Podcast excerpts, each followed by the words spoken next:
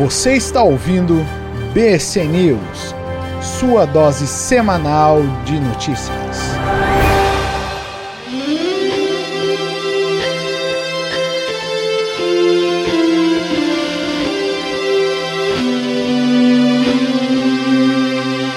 Saudações humanos e sejam bem-vindos a mais um BC News América do Norte. Eu sou Massaro Roche falando diretamente de Ottawa, capital do Canadá, e vou trazer para vocês mais algumas das notícias que andam acontecendo do lado de cá do planeta. Então, sem mais enrolações, vamos lá ver o que, é que rolou. Então, a primeira notícia é um tanto quanto curiosa. Canadá é conhecido por ser um país que respeita as individualidades de cada um, que tem o maior respeito em relação às suas escolhas, sejam suas opções sexuais, sua orientação ou suas escolhas de vestimenta, sua forma de trabalhar, etc, etc, etc. Eles têm essa cultura de manter o respeito em relação a você e assim fica. Então a escolha é sua, você segue como, como quiser, desde que você não esteja, obviamente, ferindo nenhuma lei. Agora, olha só que interessante isso aqui que aconteceu. E não é a primeira vez. Em British Columbia, na costa oeste do país, uma moça que trabalha para um clube de golfe acabou sendo repreendida pelo seu gerente e seus superiores simplesmente porque ela não estava usando sutiã. Calma aí. Ela não quer dizer que ela estava nua, ela simplesmente não estava usando um sutiã por debaixo da roupa uh, do, do, uniforme de trabalho dela. Indagada por que disso, ela disse que de fato ela não gosta de usar sutiã, que eles são incômodos, que não são agradáveis e ela simplesmente optou por não utilizar mais o, a peça de vestimenta de acordo com o gerente dela, que fez a reclamação e solicitou que ela começasse a portar um sutiã, ela disse que isso era para a própria segurança dela. Deu para entender? A própria segurança dela.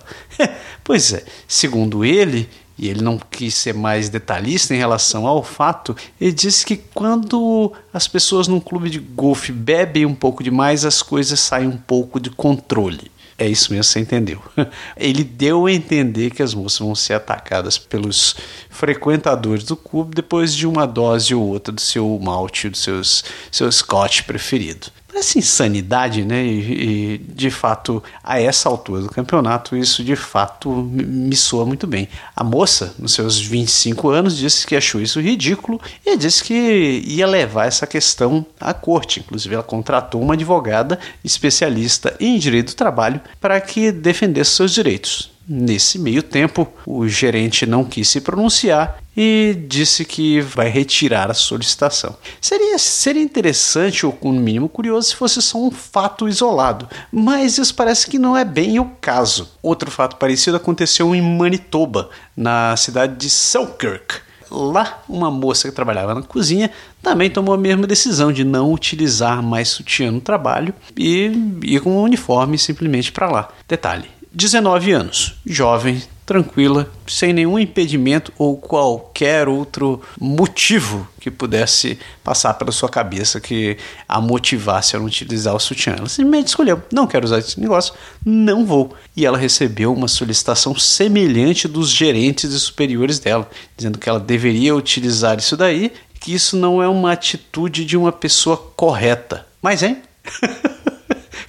É, é isso mesmo, você ouviu. Ela, disse, ela literalmente disse que isso não é uma atitude de uma pessoa correta. Ela ficou completamente indignada e levou o pedido para cima, né? Foi perguntar para a direção do McDonald's do Canadá. E eles disseram: não, não existe nenhuma lei dentro do nosso código de vestimento que obriga as pessoas a utilizarem sutiã. Então você está livre para utilizar o, para não utilizar sutiã como quiser. Os gerentes e superiores delas, obviamente, tiveram que calar a boca e aceitar a discussão. O curioso é que não é a primeira vez que algo parecido acontece no Canadá. Algumas semanas atrás você deve ter visto um, num outro BC News que eu gravei, aonde teve um caso semelhante em uma escolinha, uma escolinha de crianças, onde a menina de uns 3, 4 anos, se não me falha a memória, também foi obrigada a trocar as roupas que ela estava utilizando porque o código de vestimenta da escola não permitisse que ela usasse vestidinhos rodados. É, É isso mesmo. Se você lembra da história, você deve lembrar que eu também fiquei um tanto quanto indignado com a situação. O fato é que como eu disse, isso não é um fato isolado. Existem outros casos no país de instituições ou empresas que acabam exigindo que as pessoas adotem um certo modelo de puritanismo é, no seu código de vestimenta. Algo parecido aconteceu em New Brunswick, na costa leste do país, onde uma escola ligeiramente sugeriu de forma autoritária que os alunos não poderiam mais portar saias ou vestidos que ficassem mais curtos do que o joelho. Elas tinham que ser no mínimo mais longos que o joelho.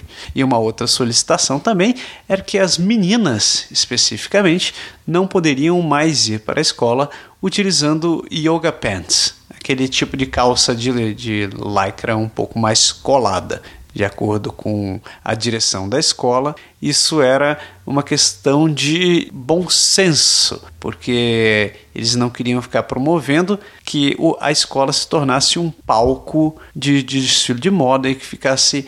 É, qual foi o termo que ela utilizou?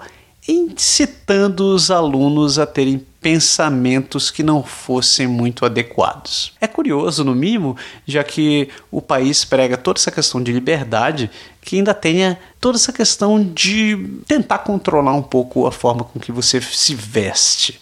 Até o primeiro-ministro do Canadá tentou um tenta, ele, na verdade ele tenta se mostrar mais progressista em relação à vestimenta, inclusive se vestindo, é, indo passear, fazendo jogging de, de bermuda ou de shorts, ou indo em eventos oficiais utilizando meias de Star Wars. É, o cara chega a ser uma figura.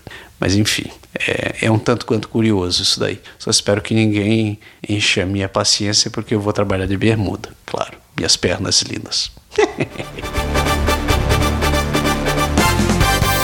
Sabe quando você está andando na rua e alguém vem te pedir dinheiro e você diz, putz, eu não tenho trocado, não tenho dinheiro aqui, e simplesmente sai andando? Pois é, parece que um cara em Detroit acabou resolvendo esse problema.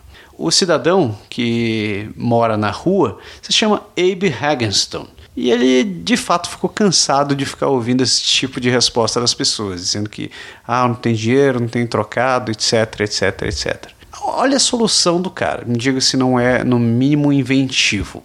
Ele conseguiu um telefone celular, é, é fácil você adquirir um, um, telefone celular, seja inclusive pré-pago, você não precisa ficar se estressando muito com isso, e adquiriu um adaptador que tem leitor de cartão, que ele utiliza em conjunto com um aplicativo de uma empresa chamada Square. A Square é uma empresa que permite que você faça pagamentos utilizando simplesmente um tablet ou um celular que tenha conexão com a internet. Então, a partir de agora, as pessoas não têm mais desculpa de não darem, não, não darem uma ajuda para ele, porque além de dinheiro, ele aceita também American Express, Visa e é, Mastercard. É, tudo isso por causa do, do leitor de, de cartão que ele adquiriu da Square.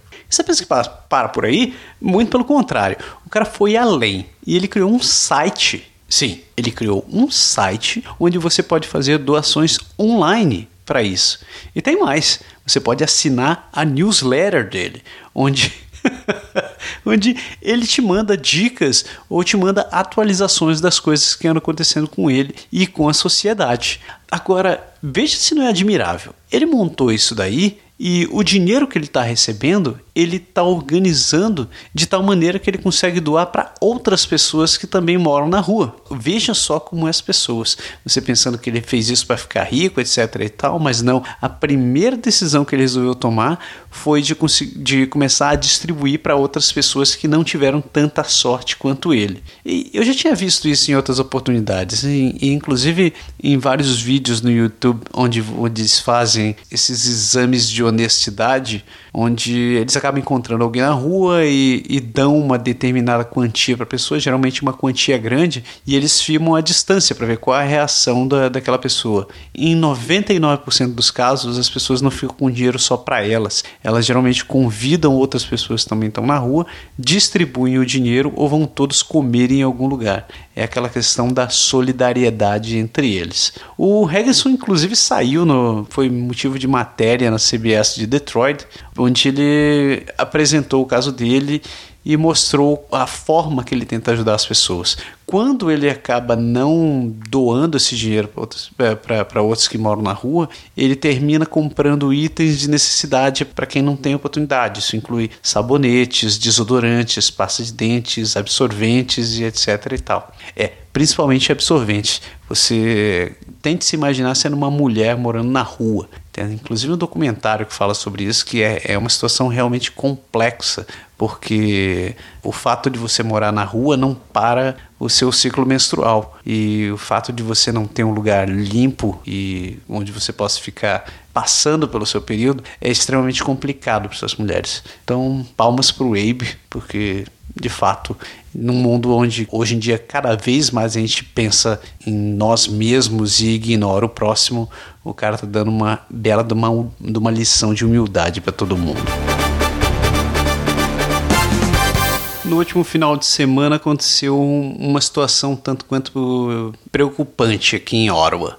Uma pessoa que levou o filho para brincar num desses parques de é, numa dessas casas de entretenimento para crianças, que tem aqueles brinquedos de, de bolas ou pula-pulas, cambau 4, ele relatou que uma mulher tentou sequestrar o filho dela enquanto a criança estava brincando ali. Segundo a descrição dessa pessoa, ela disse que a mulher é, viu a criança, se aproximou dela e, achando que os pais não estavam por perto, pegou a criança pela mão e tranquilamente foi levando-a em direção à saída. Só que essa mãe dessa criança acabou vendo a situação, correu em direção a eles pouco antes deles saírem do prédio. Na hora, a pessoa, tá, essa mãe só teve a reação de pegar o filho e abraçar, enquanto o outro saiu correndo. Os gerentes do, do estabelecimento foram, foram comunicados, a polícia está tentando investigar e identificar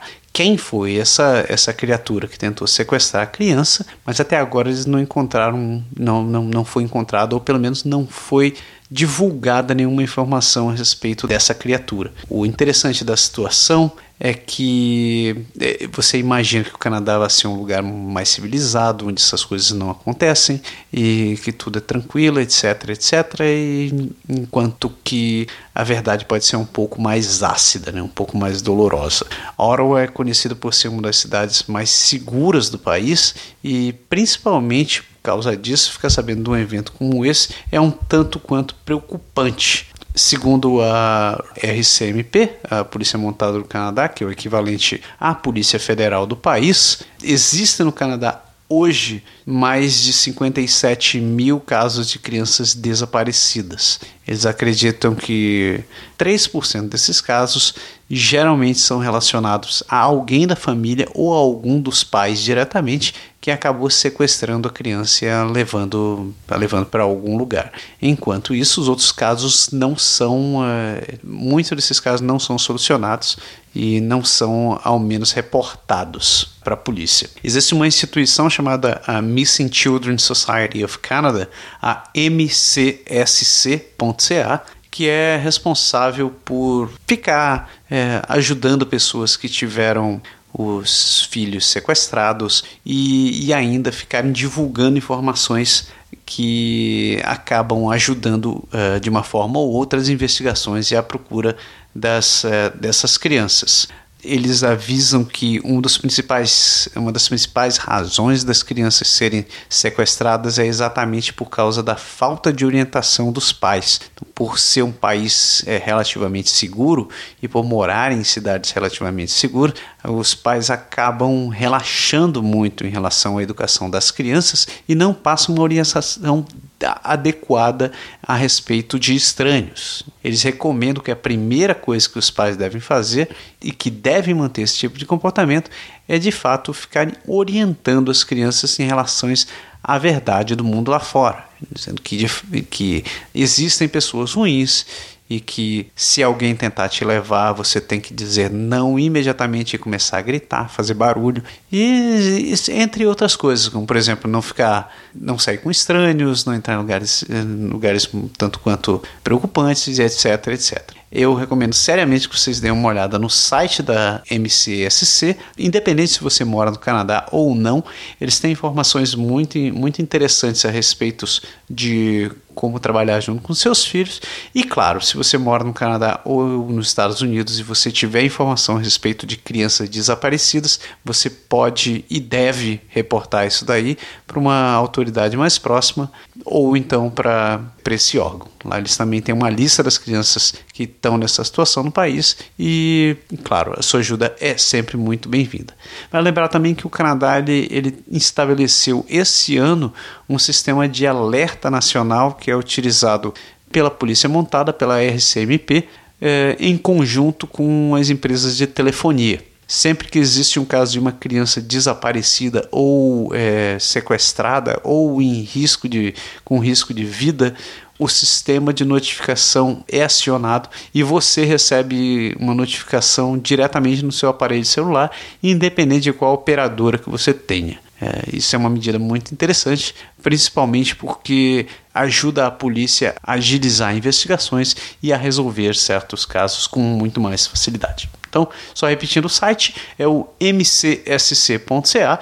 Se você quiser mais informações também sobre a RCMP, você só precisa procurar por SCMP Canadá. Você vai entrar no site deles. Tem muita informação interessante ali, principalmente a respeito da segurança, é, segurança nacional, mas também sobre a sua, a nossa própria segurança.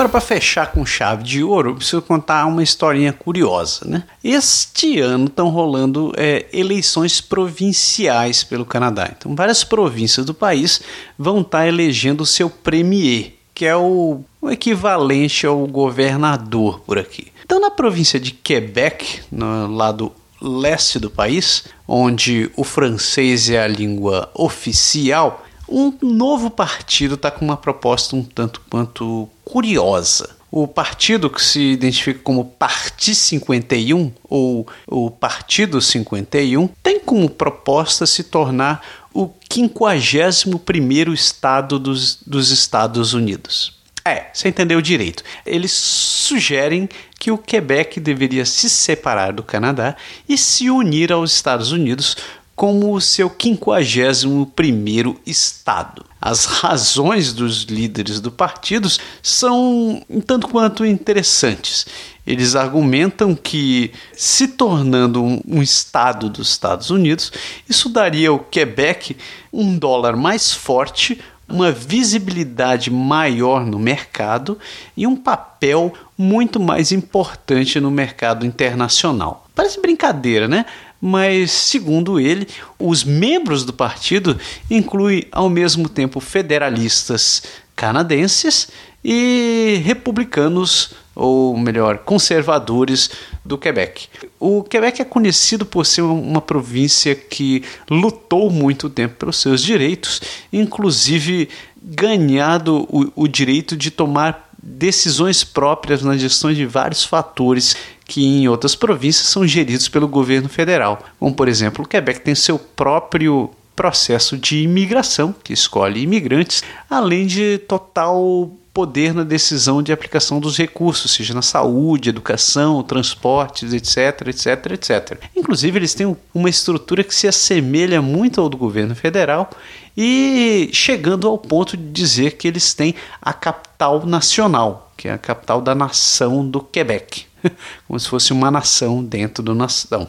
Não é de hoje que o Quebec tem essas ideias de se separar. Eles já tiveram dois referendos, um em 80 e o outro em 95, onde eles solicitaram que a população votasse se eles gostariam ou não de se separar do Canadá.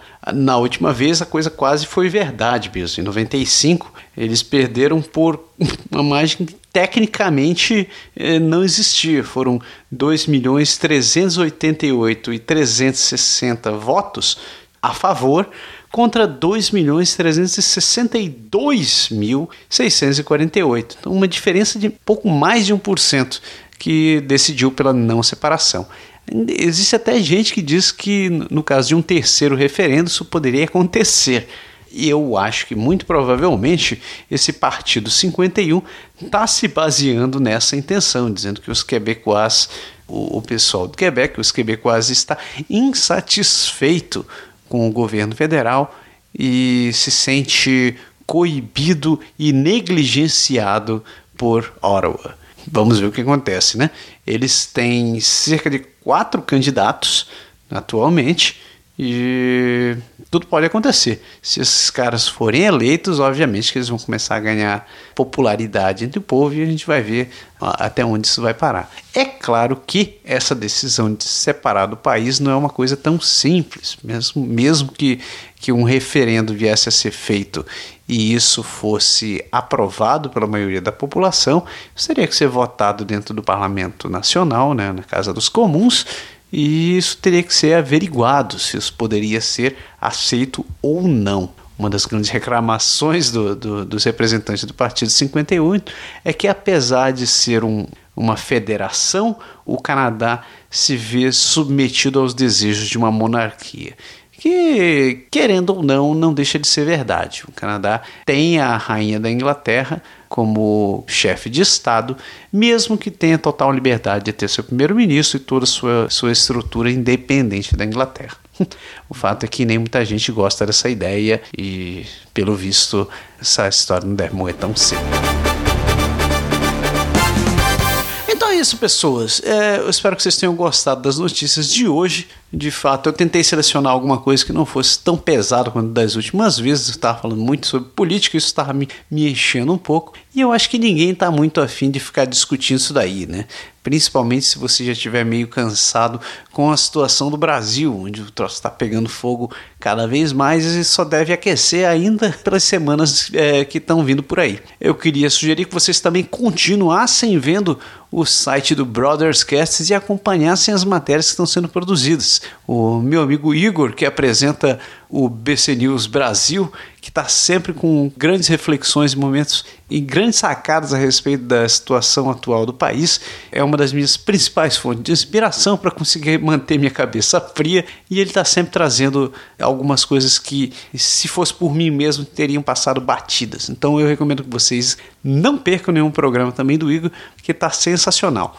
Isso sem falar minha querida Ellen, esposa do Diego, que traz o, o BC News Ciência e Tecnologia, porque ela é pesquisadora, ela é cientista e ela está por dentro das coisas que a gente pode dizer que estão no topo da onda né, em termos de pesquisa. Então, não percam as matérias que ela traz, porque né, além de ser parte de um trabalho de curadoria fantástico, a ela é uma pessoa de, de extrema, extrema ponderação e que sempre traz informações para lá de interessantes para todo mundo. E claro, não posso deixar de falar do meu querido amigo Diego, que está sempre aqui trabalhando nos bastidores e apresentando grandes programas dentro do Brothers Cast. Então é isso, pessoas. Não deixem de se inscrever, continuem acompanhando todos os outros programas por aqui, porque a gente está sempre trabalhando para trazer matérias novas e muito interessantes para você. Se quiser continuar me vendo, não deixe de me escutar no Pode Deixar. Eu estou lá no canadagora.com todas as semanas falando de algum tema interessante, relevante ou não diretamente sobre a vida aqui no Canadá. É isso, eu vejo vocês em duas semanas e tenham um excelente período. A gente se vê por aí. Um grande abraço. Tchau!